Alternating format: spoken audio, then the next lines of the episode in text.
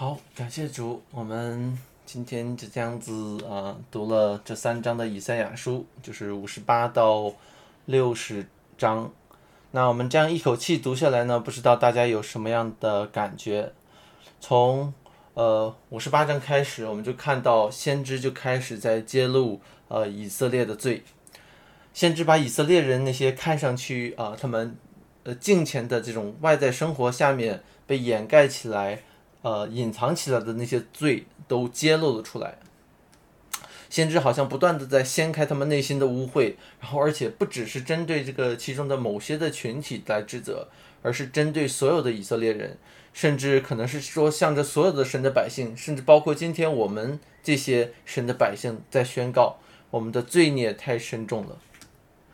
那刚才这样子，我们在读这三章的经文的时候呢，呃，不知道大家什么样的感受？那我感我我的感觉就好像，呃，我让我想起来这种经过那个隧道那个感觉，因为我记得小时候好像坐火车那种的，虽然印象很模糊，但是坐火车的时候有的时候会有有有那么几件事儿，我现在还有一个印象，其中一个就是坐火车的时候会经过那种隧道，然后进入隧道的时候呢，会突然一下子变黑，身边的人啊东西啊就看不到了。然后在那个那那段时间呢，就会很期待那个什么时候能够看到前面的那种一丝亮光，但是在黑暗中的时候，就是一直在想，哎呀，好像一直在想什么时候那个亮光才会出现呢？然后慢慢等等等，一直等到火车终于出从那个隧道里面出来。那我在读这三三章的经文的时候，就感觉好像是进入到这样的隧洞隧道当中，一下子一片黑暗。五十八章的时候，一下子进去了。然后到五十八章结束结束的时候，好像哎，好像出来了一下子，结果还没缓口气儿，又进去了，那种感觉，意思又进去了啊，然后又开始在里面在里面等啊等啊等啊，周围的环境好黑啊那种，然后接着看到那种自己的罪，看到自己的污秽，看到这个神的百姓以色列人他们的这个罪压在他们的身上，就让人感觉到那种如此的绝望，然后呃一直在等等，最后。终于在那种绝望中看到了耶和华神的拯救，在这种绝望的境况中，啊，神的拯救就临到了。那读这三章就是有，呃，有有一个这样的感觉。那从五十八章一开始，这样一直读一直读，呃，就然后接着就开始进入到这个隧道，然后就突然有点亮光，然后呃，到了这个五十九章，啊，又再一次这样的一个情况。那呃，我今天呢就想从这个五十九章跟大家来分享，那就带着这样的一个从黑暗到光明的这样的一个转变，来呃分和大家分享这五十九章，呃以赛亚书第五十九章。那我想在这个里面呢分成三段三个部分来分享。那首先我们来看这个第呃一到八节，第一节里面这边出现了两个形容的句子哈。就是先知在这边先说到耶和华的膀臂并非缩短不能拯救，然后说耳朵并非发沉不能听见。那这边前面说的这个这一半说的是耶和华的手，就好像在说耶和华的手太短了，救都救不着，就是神的能力不足，不足以拯救。后面的这个说的是神都不知道有没有听的垂听祷告，是不是耳朵发沉了听不到了。好像可能像是那种呃年纪大的人，那种耳耳背就是耳听力不大好了，要说好几遍，然后还要大点声说，那种才能听到。然后结果好像神是不是祷告声太小了，他耳朵不好都没听到，那种的感觉。这是呃神的百姓呃向他的祷告怎么都没有应允，那种的一个发出了一个呃埋怨的那样的一个情况。那。而且先知在这边讲的时候啊，那个他首先的对象是那个在这些被掳之地的这些以色列人，他们是被掳的，他们的那个境况就是活在巴比伦当中，在那里成为二等公民，甚至是三等公民那种很很悲惨的一个情况。而且他们心里面也确实很可能很渴望回到以前，呃，在呃自己的这个呃这个呃以色列。啊，犹大国这样的一个情况，他们在以呃耶路撒冷可以有敬拜的生活等等。他们期待神快快的将他们回到带回到应许之地，是他们应该是有很多的这种迫切的祈求，但是神依然留把他们让他们留在这个被掳之地，没有实行拯救。那在这样的一个情况下，先从先知的这两句话呢，我们就能大概揣摩出当时这群百姓们的他们的心意是一个怎么样子的。就是前面这半句呢，好像是在抱怨神到底是不是有能力来拯救；那后面这半句呢，就好像是在质疑说神到底是不是愿意。前面说的是神你到底行不行啊？后面说神啊你到底愿不愿啊？那种感觉。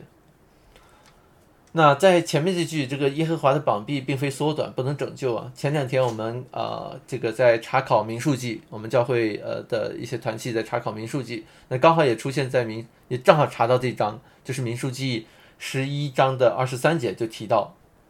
耶和华的膀臂，这个这个缩短的这个。那在旷野的百姓中呢，他们也在抱怨，他们有同样的抱怨，他们是刚刚从埃及为怒之地领出来。进入到旷野，要进入到迦南的时候，他们好景不长，然后接着就开始抱怨了，也是用同样的耶和华的膀臂缩短了的这样的抱怨。那后半句这边呢，出现一个这个听见这个词啊，那在这个这个希伯来文这个听见啊，就是也带着这个顺服的这个意思。那这个呃，其实跟跟中文很像，就是当说听的时候。就我我当我们说，比如说我们中文的语境中，我们说孩子你要听话，那那个听话呢，就不只是说听见我说话，而且还有那个听话，就是你你要照着做，你你甚至我们有的时候说你这个人听没听到我说话那种，就是听到了你赶快做啊 那种的感觉，就是你你得遵行啊，你你得你怎么不顺服呢那种的味道。那这个所以这边的话说是。呃，百姓先先知指出来百姓的那个心思，就是好像他们看到说神的耳朵并非发沉，不能听见，就是他们觉得神的耳朵发沉了，听不见了。但是问题是，以色列这些百姓，他们沦落沦落到如此的光景，到底是因为什么呢？是因为神不听他百姓的话呢，还是因为神的百姓不听他们的神的话呢？到底谁才是那个听不到的？到底谁才是那个耳朵发沉、耳朵堵住了、听不见说话的那个？岂不正是因为以色列民自己才是那个听不见的，所以他们才沦落到如此的光景，被掳于巴比伦呢？所以接下来呢，第二节开始，先知就更不客气了，更直接了，犀利的指出了他们的问题，就是你们的罪孽使你们与神隔绝。就是不是因为神不救，不是因为神不愿救或者不能救，而是因为你们的罪，让你们落入到如此的光景。然后接着开始第三节就继续往下了，因为你们的手都被血沾染了，连指头都被罪孽玷污了，嘴唇说谎，舌头出恶语，就是全身上下没一个好地方。呃，这个，然后这到第六节说你们的行为都是罪孽，然后第七节说意念都是罪孽，哇，就是好像说手上做的、嘴里说的、心里想的，全都在罪中，全身上下从里到外全都是败坏。再加上前面的第一节的，就是耳朵也听不到了，什么东西都出问题了，他们的整个的心思意念就是表现出就是对神的质疑、埋怨、不信靠，这就是。罪人的本本相，这就是以色列这些神的百姓，他们为何落入到了如此的光景当中？这也是啊，我们今天我们每一个人其实都落入到了如此的光景当中。那在在这个里面，我们会看到那个保罗在罗马书中引用的一些一些地方。那在罗马书中也是来说明人的全人的败坏。以赛亚书。以赛亚先知在向他们讲的时候，也是在揭露出这个罪人的本性就是全人的败坏。那我也想特别指指出一些经一些经文啊，第四节这边很有意思。这边说第四节说，无一人按公义告状，无一人凭诚实辩白，都依靠虚妄说谎言，所怀的是毒害，所生的是罪孽。我觉得这这特别是前面这两个，无一人按公义告状，无一人凭诚实辩白。我这个好像说的有点特别绝对了，而且而且，可能想的觉得会不会吧？就是按公义告状，呃，没有人按公义告状，难道真的一个人都没有吗？那种感觉就是那么那么惨吗？至于吗？告状总不能照着这个被扭曲一个事实，或者按照一个一个扭曲的标准来审判啦，就是呃。或者是他们告的时候是难道照着什么标准呢？不至于没有公义吧？那法官怎么审呢？这一类的问题就会出现在我们的脑海里面。那就会觉得说，那这个甚甚至到我们今天的时候，就觉得说，那不至于啊，我们今天没没那么惨吧？就是没有一个人按公义来告状。那有的时候。我会觉得说，先知给出的许多许多的这样的话啊，言语啊，好像和我们所想的、所期待的那些重点，会有一些的偏差。但是在这个世界上，在不论是哪个国家的法律，我们可以说，呃，到底有没有按照神的公义的标准来审判，或者说哪一位律师是照着神的标准？来进行辩护，哪一个人他在为自己提出申辩、提出这个呃这个控告或者说这个这个呃指控的时候，他是照着神的标准来做这些事，或者其实我们所有的人都是照着自己的标准，照着我们人所定的标准，照着我们觉得达到了某个标准的标准来做一系列的审判，做一系列的辩护和控告。从我们的角度来讲的话，可能呃，我们今天这个我我我们是活在新加坡的，我们觉得新加坡最出名的就是哦，讲说新加坡是一个这个这个很很法治社会，那什么东西都讲 law by law 啊，就是规矩就是规矩，法律就是法律，呃，这个国父就是以法律建国的，学的就是法律。那新加坡觉我们会觉得说，可能新加坡整个的治安啦，整个的法治制度啊，社会的这个。呃，法律的意识啊，都已经非常好了。那各式各样的案件的审理啦，呃，整个的社会运作已经很完善了。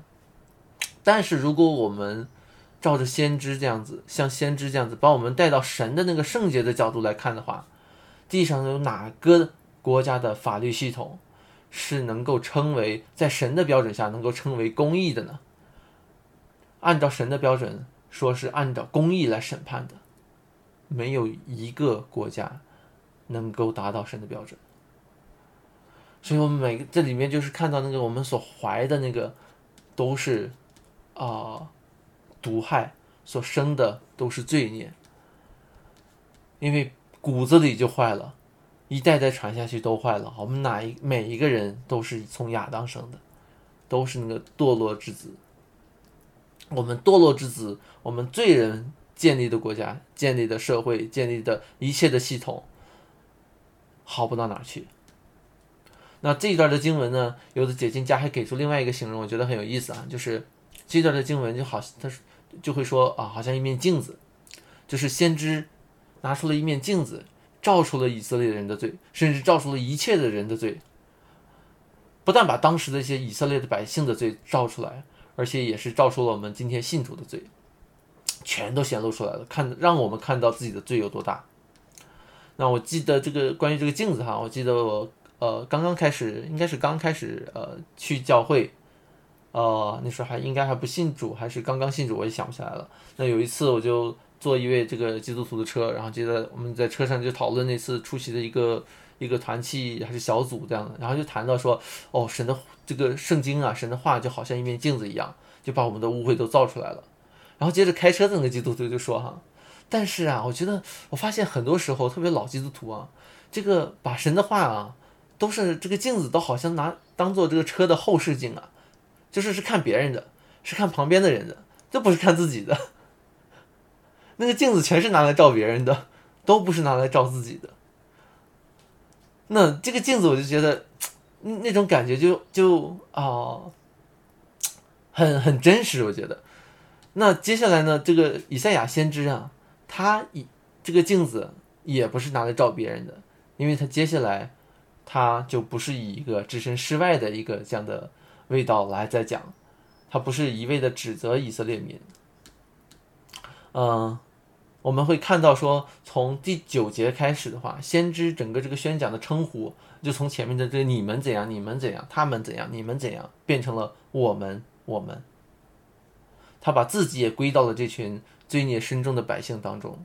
先知就是其中一个，先知就是拿着这个镜子看到了自己的样子。那从这里呢，这个前面这个如同镜子一样的指责，在接下来就转变成了一种。一一首哀歌，就好像呃诗篇中的那许多哀歌一样，就为自己的罪忧伤痛悔。在第九节，呃，这边说公平离我们远，公义追不上我们，觉得这个说的也很有意思。公义追不上我们，先知说我们的不义已经快到。我们跑起来，然后把公益丢丢在了后面。公益想追我们都追不上。我们指望的公平没有，我们指望的救恩也离我们很远。我只有过犯与我们同在。在这段经文里面，只有过犯与我们同在，不是神与我们同在。神的百姓不是神与我们同在，而是过犯与我们同在。我觉得这个味道说的好讽刺啊，但是也很形象。特别是当我们带入到这个。啊，被掳之地的时候，他们就这个公义追不上我们，公义留在哪里？留在耶路撒冷了是吗？还是留在哪里了？我们怎么沦落到这里了？那我们今天啊，也是带着我们的过犯，带着我们的不易，不断的在这个世界中这个追求各样各种各样的事情。我们跑得好快啊！我们什么东西都可以追，我们今天追这个，明天追那个。呃，最最近这个这个，我不知道大家有没有，苹果手机又出新的了啊，或者有人在这个股票市场上又追一些什么东西了，呃，看着这个股票的起起落落，啊，心情也起起落落，或者电视剧，呃，最近这个疫情之下，好像什么像是这种 Netflix 啊这种的网络电视的这种平台就特别的兴盛，大家都跑去追剧了，呃，还有一个就是比如说可能。这个比较热门的这几年比较热门的直播，直播带货，在在这个直播平台上买东西，哇，大家都跑去买东西了，就觉得直直播平台好像就是那种啊，大家都觉得自己自己赚了那种感觉，啊，前几天新加坡这边还有这个两个网络平台在竞相的打广告，然后就看到里我们生活当中，我们的生活的每个层面当中。太多的人在追求各式各样的东西，追求他们自认为好的东西，但是却把神的公义扔到一边儿。我们跑得太快，公义都追不上了。甚至在宗教性的生活当中，我们也都会有追求，为了啊对自己救恩，给自己制造出一个能安慰自己的一个东西，我们不断的在追求，然后接着找一些东西安慰自己。时间久了，就开始认为我。自己就是义的，然后接着把自己这些义当成了真正的义，而离弃了神的义，把神的那个公义丢在了一边，不依靠神，不去管神到底圣洁的要求是什么，就像前面那个五十八章那个那个把那个不断的吹捧自己的呃这个进食，但是把那个进食进食的那个真意都给扔了，不管神不管要求进食是为什么。反正我们进食了就好了，我就有那个确据了，我就有那个安慰了。神肯定看我的进食，要是神不看我的进食，神不公义。但是这样的一个心态，就是把神的公义都给撇在后面，根本让这个神追不上我们那种感觉。那可能啊，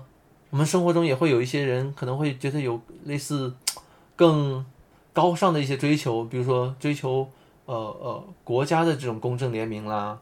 追求社会制度的一些完善啦这一类的，然后甚至可能会有听听到一些比较呃这个声音比较大的这种的，就是呃呃鸣抱不平那种的，就是第十一第十一节这边啊，说到一个词，我觉得很有意思，它叫我们咆哮如熊，哀鸣如歌。指望公平确实没有，指望救恩确实远离我。那那边又讲这个咆哮如熊，哀鸣如歌。我觉得这个好像在形容两种人，一种就是咆这个咆哮的人，就好像在不断的在抱怨，或者说在在看到这个社会中各式各样的不公，然后接着那种呃义愤填膺的指出来各式各样的不对的事情，好像一个愤青那种感觉，好像一个呃为社会打各种抱不平的这种的人，他们在这些事情上，呃尝试的。在提高整个社会对不公的这种事情的一个应对，但是他们依然看不到，其实自己正是在这些不公上有份。那另外一种情况就是后面这个哀鸣如歌啊，哀鸣的人就是为自己或者为别人，呃，来哀鸣。换句话说，就是觉得这个世界不公道，但是呢又不敢像或者不想像那些呃咆哮如熊的那些人，觉得那个好像也不大对。那他们就只能发出一个哀呜呼哀哉那种感觉，哀鸣，觉得这个世界不公平，但是呢也没办法，我也不想反抗什么，就开始自怨自怜自哀那种感觉，然后，呃，甚至会呃感就就借着这样的哀鸣来显示出我跟这个世界不一样，这个世界，呃都沉沦了，只有我。还清醒，那个众人皆醉我独醒，啊，我就躲到一个啊我自己创造的一个世界里面，然后觉得大家都不好，就我好，那种感觉，哀鸣如歌，世道不公，但是没有人对这个世道不公发出什么声音，啊，这样的一个感觉。那基本上所有的这些东西讲起来，就是看到说这个世界啊，整个都是不义。但是我们若是按照我们自己的意义来调整、来应对的话，那没有办法，完全没有办法，因为我们就是那个不义本身，所以我们没有办法改变。当我们看到这样的景况的时候，看到的是一个彻底的绝望，是一个无止境的一个黑暗的隧道，不知道什么时候才有光。所以我们的福音在哪里呢？那个福音在哪里呢？在这样的景况中，福音在哪里？盼望在哪里？最后，在十五节的后半部分开始，我们就看到，我们因为前面被指出来我们的这样的绝望的境况，然后我们就好像来到了一个突破点，我们就可以看到那福音的盼望，整个的环境就从黑暗转成了光明。先知说：“耶和华神看见了他们，见他们无人拯救，无人代求，甚为诧异，就用自己的膀臂施行拯救，用公义扶持自己。”这边就好像让我们想到了那个第一节的那个这个膀臂啊。前面讲的说，不是说神的膀臂短了吗？现在神在这样的情况中，神用自己的膀臂施行施行拯救。就是一个对百姓的一个啊，百姓前面的一个这样的一个啊质疑，这样的一个呃呃不信靠、不信任的一个回应。那所以我们的盼望是什么呢？我们可能许多人在生活中会受委屈，在公司里面、在家里面、在社会中，甚至在教会中，呃，现在还有在网络空间中受各式各样的委屈。网络暴力也有，什么样的人都有。为什么？因为我们都是罪人，罪人和罪人相处的模式就是，不是今天你伤害我，就是明天我伤害你。我们伤害来，伤害去，互相伤害。我们的盼望就是，到了第二十节里面有一句：“必有一位救赎主来到西安，雅各族中转离过犯的人到他那里。”然后第二十一节说：“至于我，与我们所立的约，与他们所立的约乃是这样。”我加给你的灵，传给你的话，必不离你的口，也不离你后裔与你后裔的后裔的口，从今直到永远。那这两节里面还有一个很重要的一个词啊，想提出来一个，就是这因为这些为什么能给我们带给安慰？因为这些都是耶和华说的，在这两节经文里面啊，提到了好几次，这是耶和华说的，这是耶和华说的，这是耶和华亲口说的。福音就是因为是神是福音，就是神亲口应许的，他也必亲自成就。福音就是那个定义要拯救我们的主，他亲自来到世上，他承担了我们对神的那种质疑、那种三心二意的那种罪、那种悖逆的罪的后果，他亲自承担了，在十字架上承担了，我们才因为这样，我们有盼望。我们不是因为我们终于能够转向了，而是而是我们是没有那个有我们成了那个没有灵的那个死人，但是神就应许我加我我加给你的灵传给你道传给你的话必不离开你的口，神将我们从那个黑暗的境况中啊拯救出来，将我们从那个死的境况中呃呃救活了。因为他亲自的在十字架上为我们的罪担当了那个罪的刑罚，所以我，呃，那盼望我们在我们的生活中，我们今天接下来的啊一天的日子中，我们也不断的来到借着神的话语看到我们自己的罪，我们身边对每一个人，我们所有的事情上，我们都看到我们自己的那个污秽，我们因为看到了。我们才能看到，其实我们是多么的需要这宝贵的福音。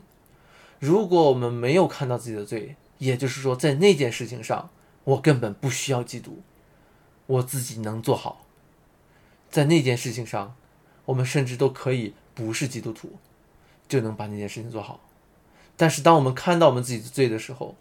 基督和他的福音，十字架的福音。才真真实实的彰显在我们生命的那一个境况中，所以盼望今天能够借着神的话，能够帮助我们，让我们在一天的生活中，我们不断的回到十字架的面前，求神引领我们每一个人，引导我们今天各样大小事情中啊，带领我们的每一个决定。好，愿神赐福大家。